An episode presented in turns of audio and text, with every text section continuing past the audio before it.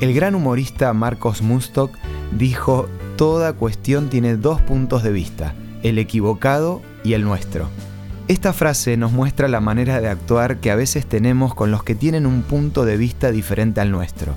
Hoy me gustaría compartirte algunos consejos para poder mantener la calma en todo momento. Esto es Una luz en el camino, una breve pausa para reflexionar, con el licenciado Santiago Paván. Según sea tu carácter, puede ser que te cueste mantener la calma en medio de una discusión. Incluso puede pasar que seas una persona tranquila, pero en alguna circunstancia puntual te volvés irreconocible. Para solucionar esto, el primer paso es la anticipación.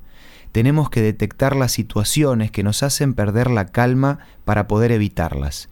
Por ejemplo, una razón puede ser el cansancio. Un mal día o pocas horas de sueño pueden cansarnos y causarnos irritabilidad.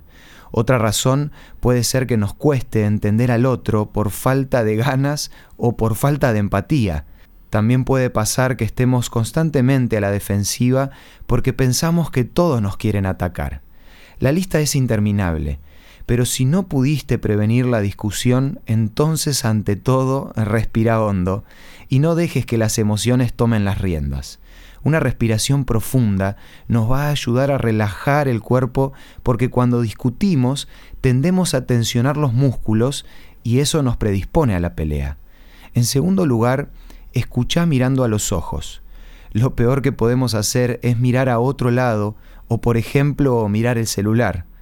En tercer lugar, nunca levantes la voz. En una discusión no hace falta gritar, porque esto nos hace perder el control y lo único que vamos a lograr es intimidar al otro. En cuarto lugar, cuida tus palabras. Cuanto más sinceros podamos ser en una discusión va a ser mucho mejor. De esta manera le estamos dando al otro la posibilidad de entender nuestro punto de vista. El quinto consejo se puede resumir en una frase. Un soldado que huye sirve para otra batalla. Si vemos que la charla no lleva a ningún lado, lo mejor es tomarse un tiempo. Hay que tener cuidado, por supuesto, porque para dar este paso, la otra persona también tiene que estar de acuerdo.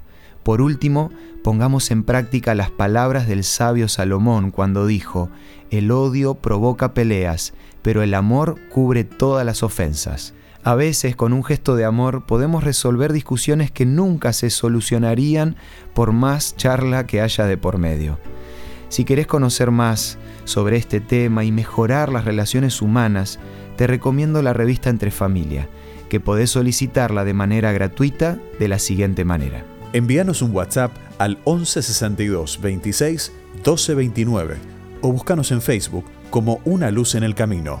La revista Entre Familia te va a ayudar con consejos prácticos para aplicar a tu vida y en tu familia para que puedan vivir con felicidad un día a la vez. Esto fue Una luz en el camino. Te esperamos mañana para un nuevo encuentro, cuando volveremos a decir, Permitamos que a lo largo de las horas de cada día Dios sea una luz en nuestro camino.